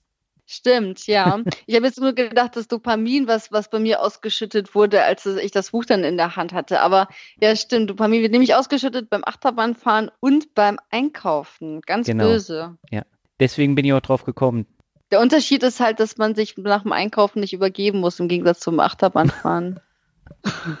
Gut, das vertiefen wir jetzt nicht. Kommen wir zum nächsten Begriff, das ist Rockmusik. Ja, da, ähm, da, da triffst du jetzt sozusagen ins Schwarze, weil ich habe tatsächlich gestern ein Konzert sausen lassen, einer meiner Lieblings, ich weiß gar nicht, ob die als Rockband durchgehen, aber einer meiner Lieblingsbands, weil ich eben auf ein Event nach Hamburg gefahren bin. Ja, Rockmusik höre ich auch, höre ich gern generell Musik. Ich habe ja mal drei Jahre in einer Plattenfirma gearbeitet, von daher Musik ist schon, liegt mir sehr am Herzen. Sehr schön. Der nächste Begriff ist Kleiderschrank. Ist bei mir übersichtlich und wird regelmäßig ausgemistet und gespendet, bevor was Neues reinkommt. Sehr gut. Also da bist du ja ein leuchtendes Vorbild. Ja, wobei Übersicht habe ich mir auch gerade gedacht, ist Definitionssache, aber andere würden vielleicht sagen, ja, man muss jetzt tatsächlich auch an die Natascha denken, weil du das Thema vorhin erwähnt hast, ja. dass die so wenig hat. Jetzt habe ich mir gedacht, so, jetzt kann ich nicht kommen mit meinem Kleiderschrank, dass der übersichtlich ist. Aber sagen wir mal, der ist gut sortiert. Okay, das lassen wir gelten. Der vorletzte Begriff ist Reisen. Oh, ja, könnte ich immer wieder. Liebe ich tatsächlich, öffnet den Horizont, macht Spaß, man trifft tolle Menschen, entdeckt neues Essen. Ganz wichtig, zum Reisen gehört nämlich auch Essen. Und ja, habe ich lange nicht mehr gemacht. Das letzte Mal Februar Mexiko und das nächste Mal ist leider auch erst wieder im Februar dann Costa Rica, aber die sollte man viel öfters machen. Ja, mir ist auch noch eine Story aus dem Buch hängen geblieben und zwar euer Vietnam-Urlaub und da habt ja. ihr äh, 200 Euro mehr ausgegeben für ein Haus mit Strandblick und ihr habt nur zweimal da für ein paar Minuten gesessen, weil die Mücken da so extrem waren und genau das gleiche hatte ich jetzt in Thailand auch. Ja, das ist, das ist wirklich unglaublich. Also wir haben wir haben, waren wirklich eigentlich sparsam bei der Planung. Ich dachte erst, du willst auf die Mützengeschichte zurück. Wir waren sehr sparsam bei der Planung und haben uns gut überlegt, wofür wir wie viel Geld ausgeben wollen. Und dann mhm. kamen wir da an. Das war unser letzter Stopp auf so einer Insel, die echt wunderschön war. Und wir hatten, glaube ich, für 600 Euro für zehn Tage eben so ein Bungalow ge gemietet dann haben die uns gefragt, so ja, hier für 200 Euro Aufschlag könnt ihr aber noch den tollen, ähm, die tolle Strandterrasse haben. Und dann haben wir uns gedacht, ja komm, jetzt haben wir schon so viel auf, im Urlaub ausgegeben, weil das Budget, das, das ist dann ja, gibt dann ja doch mehr aus, als man wollte. Mhm. Dann haben wir uns gedacht, ja komm, dann nehmen wir die Terrasse und es hat sich wirklich überhaupt nicht gelohnt. Wir saßen zwei Abende tatsächlich da, zehn Minuten, dann kamen die ersten Mücken, dann mussten wir rein. Und letztendlich äh, hätte auch das, das andere Bungalow es getan. Ja. Ja, das muss man äh, sich immer vorher überlegen. Und wir hatten jetzt im Urlaub ein Upgrade, also von einem äh, Doppelzimmer zur Deluxe-Villa, weil da nicht so viel oh. äh, los war und äh, Bauarbeiten waren. Da habe ich jetzt nicht Nein gesagt, aber ich habe nicht mehr bezahlt. Und draußen gesessen habe ich da aber auch nicht. Ja, aber trotzdem, du Glückspilz. ja, manchmal muss man da auch Glück haben. Also diesmal war ich einer der Glücklichen. Aber äh, du kannst gerne noch mal was zur Mütze sagen. Jetzt hast du es schon erwähnt. Ja, in meinem Buch beschreibe ich nämlich, da geht's auch um sozusagen ähm, den, ja, das Geld als, als ähm, Werteinheit oder als zum, zum Wertvergleich. Und zwar gab's da diese Situation, also wir sind nach Vietnam geflogen über Peking und haben uns gedacht, wir machen da noch eine kleine Exkursion und gehen zur chinesischen Mauer rauf und kam da an und ich habe schon gesehen, okay, Peking liegt ungefähr auf der Höhe von München. Das heißt, wir müssen uns da schon warm anziehen. Aber wir haben nicht bedacht, dass natürlich die chinesische Mauer nicht in, mitten in Peking steht, sondern in den Bergen. Das mhm. bedeutet, wir mussten noch mal rauf in die Berge, wo es natürlich ein paar Grad kühler ist, ein eisiger Wind durch die Landschaft fegt. Und wir waren zwar warm angezogen, aber wir hatten jetzt keine Mützen dabei, keine Handschuhe und so weiter. Und das hätten wir halt echt gebraucht. Und dann sind wir losgelaufen und dann am ersten Stand haben uns dann die Leute gefragt, so ja, und wollt ihr nicht eine Mütze kaufen? Es wird kalt sein. Und es war halt irgendwie so eine 7-Euro-Mütze von Jack Wolfskin, ganz schlecht gefälscht. Und da habe ich mir gedacht, so, nee, ist ja viel zu teuer. Und sind wir weitergelaufen und meine Ohren, die wurden wirklich schon rot. Ich habe die nicht mehr gespürt. Und dann war da so eine Nike-Mütze, 15 Euro ja, hier, wie schaut's aus? Wollt ihr nicht eine Mütze kaufen? Und die ja, nee, und brauchen wir nicht immer so ganz nett den Kopf geschüttelt und mhm. danke, danke, weitergelaufen. Ja, und wenn wir am letzten stand, dann habe ich mir gedacht, okay, also ich spüre mein Gehirn nicht mehr es ist echt zugefroren. Und dann war da der letzte Stand mit so einer ganz, ganz furchtbar hässlichen braunen Mütze, die ich mir niemals kaufen würde. Äh, nicht mal irgendeine gefälschte Marke, sondern da stand einfach irgendwas drauf und die hat dann, ich glaube, 20 Euro umgerechnet gekostet und die habe ich dann gekauft und war auch sehr froh darüber. Und äh, ja, in meinem Buch vergleiche ich das halt eben damit, dass das Waren eben einen unterschiedlichen Wert auch haben für einen selbst, je nachdem, in welcher Situation man sich befindet, ja. weil nur drei Tage später am schönen Strand in Vietnam hätte ich das Ding nicht mal für einen Euro gekauft. Und ich habe es aber auch immer noch, die können sich eigentlich neben den Keramikmops stellen. Ein zweites Warnsignal. Ja. Sehr schön.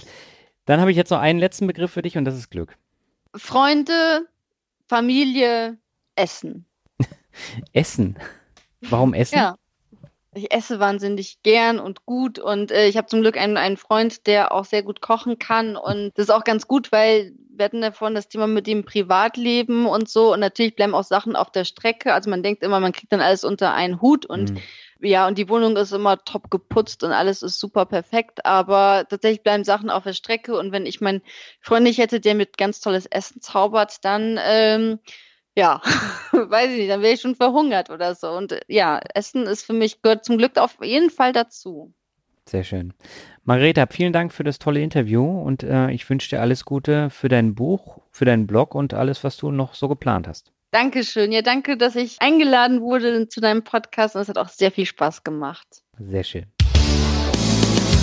Ja, soweit die Folge mit Margarete Honisch vom Blog Fortuna Lista.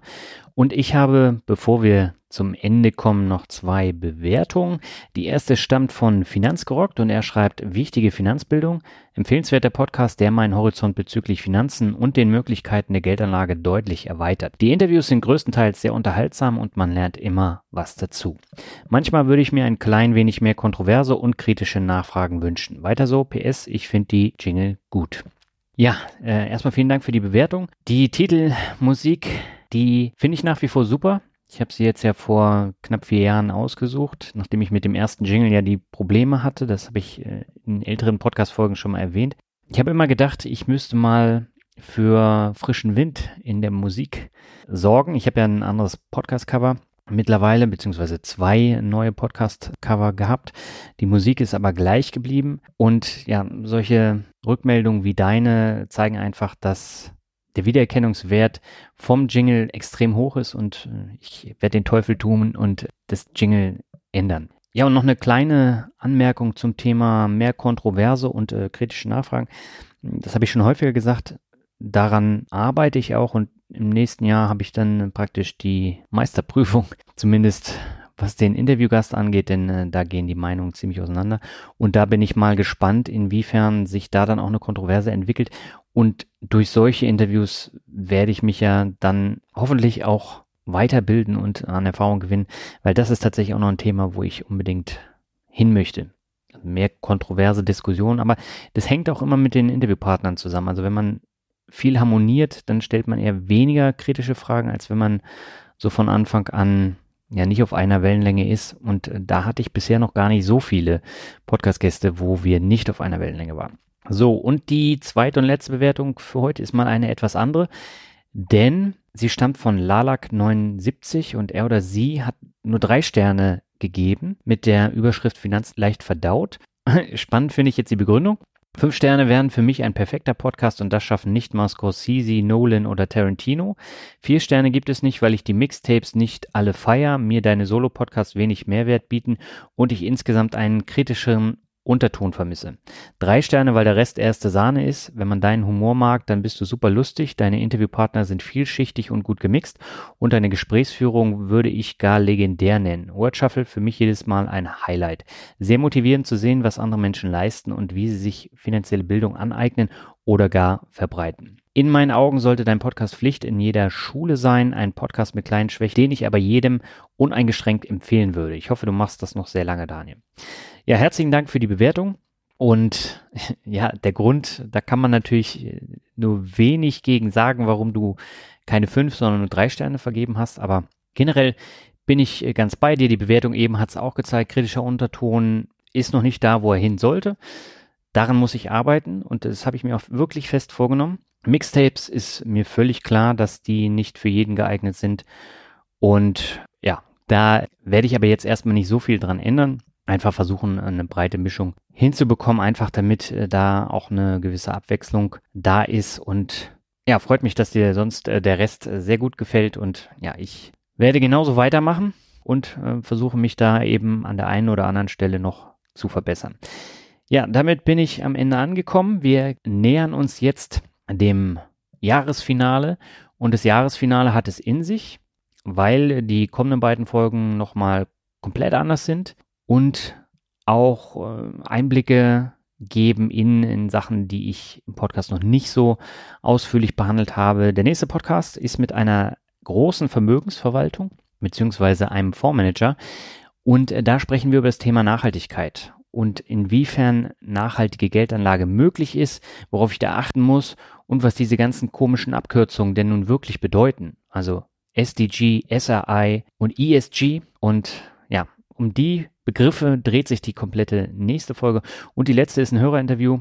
Da habe ich in meiner Folge 100 schon mal darauf hingewiesen. Jetzt ist es endlich soweit. Und da habe ich einen super, super spannenden Hörer, der dank meines Podcasts ja versucht hat, noch ein bisschen mehr zu lernen, ein bisschen mehr aus seinem Leben zu machen und den Weg dahin, den stellt er uns vor. Und äh, das ist genau die perfekte Jahresendfolge und genau die perfekte Weihnachtsfolge. Und ja, das sind die beiden Folgen, die dann äh, kommen. Und ja, ich bin gespannt, wie sie dir gefallen. Jetzt erstmal wünsche ich dir alles Gute und wir hören uns in zwei Wochen wieder. Bis denn. Ciao.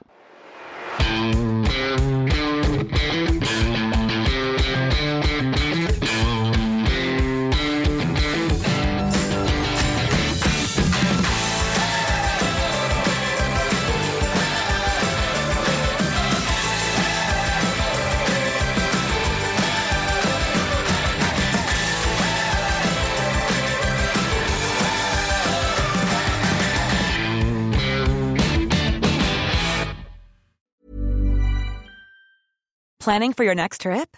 Elevate your travel style with Quince. Quince has all the jet setting essentials you'll want for your next getaway, like European linen, premium luggage options, buttery soft Italian leather bags, and so much more. And is all priced at 50 to 80% less than similar brands.